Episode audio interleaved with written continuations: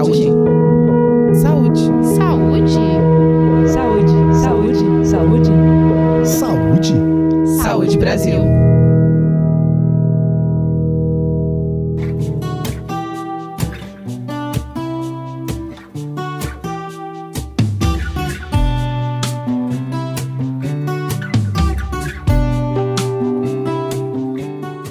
Quando falamos no cigarro tradicional, mesmo quem está por perto se coloca em risco ao inalar a fumaça.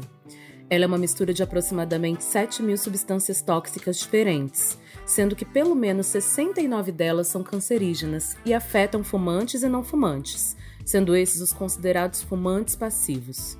Mas será que quem inala o vapor do cigarro eletrônico passivamente também corre riscos? Para falar sobre esse assunto, hoje a gente conversa com a Sônia Martins, que é médica de família. Seja bem-vinda ao podcast do Saúde Brasil, Sônia. Olá, muito obrigada. Sônia, de que maneira o tabagismo passivo coloca em risco a saúde das pessoas que convivem com fumantes? Bom, o tabagismo passivo, né, todos nós sabemos que é um grave problema de saúde pública. Ele afeta, uh, o tabagismo ele afeta não só quem fuma, né, mas também quem se expõe à fumaça. E ao contrário do que as pessoas pensam, essa fumaça que sai do cigarro, ela é altamente tóxica, né?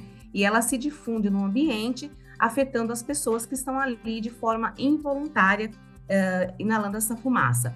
É, o que nós sabemos até o momento é que é, essa fumaça ela pode afetar as pessoas tanto de forma é, a curto prazo, né, ou seja, com reações alérgicas nas vias é, respiratórias, nos olhos, podendo, por exemplo, causar até uma crise, uma exacerbação numa pessoa que tem uma asma, mas a longo prazo, é, os estudos mostram que nós temos o risco né, da exposição passiva do cigarro às mesmas doenças que as pessoas que inalam, né, que têm o, o hábito de fumar, ou seja, um infarto agudo, uh, um acidente vascular cerebral, uma doença pulmonar obstrutiva crônica, seja um enfisema ou bronquite. Também existe a, o risco para, por exemplo, as crianças que se expõem ao tabagismo passivo.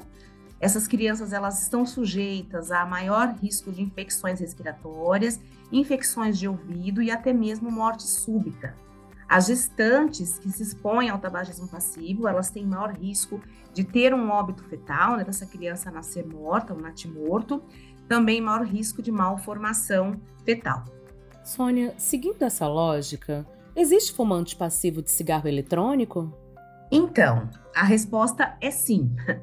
Embora, né, ainda muitas coisas precisam ser reveladas com relação à questão da exposição passiva à fumaça, né, ao vapor do, do cigarro eletrônico, ele na verdade ele não tem é, um monóxido de carbono e nem tem o um alcatrão. E tem a, a fumaça, ela tem uma menor quantidade, né, de metais pesados e de substâncias tóxicas. E o que se sabe hoje que ele faz muito mais mal para quem fuma do que para quem se expõe.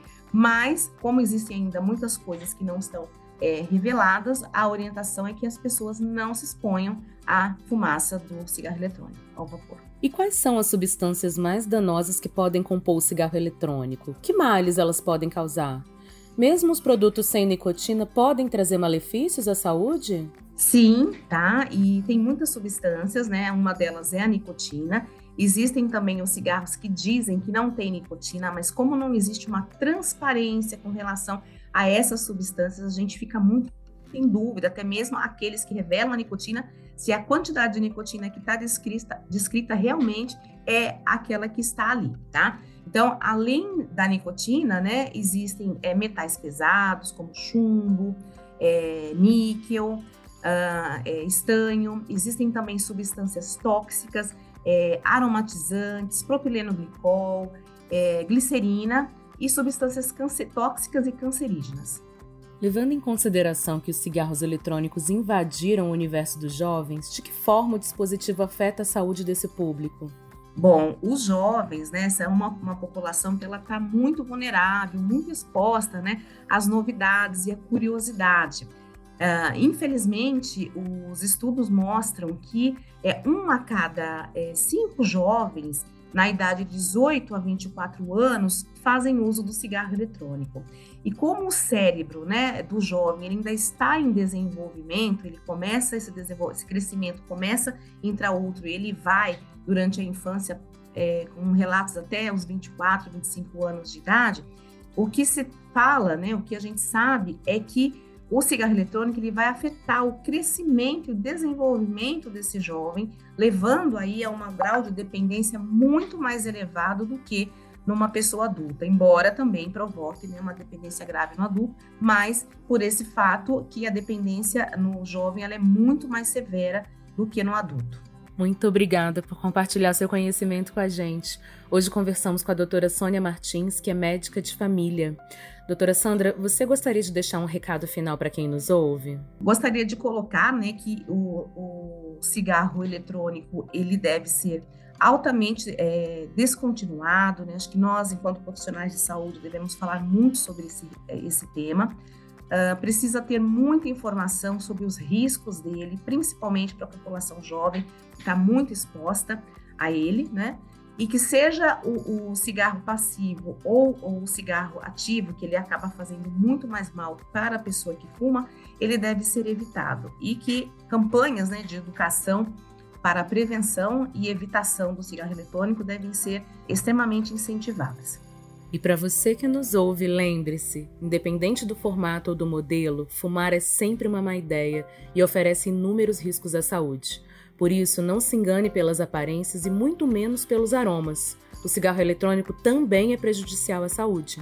E se você quiser parar de fumar, o SUS oferece um tratamento integral.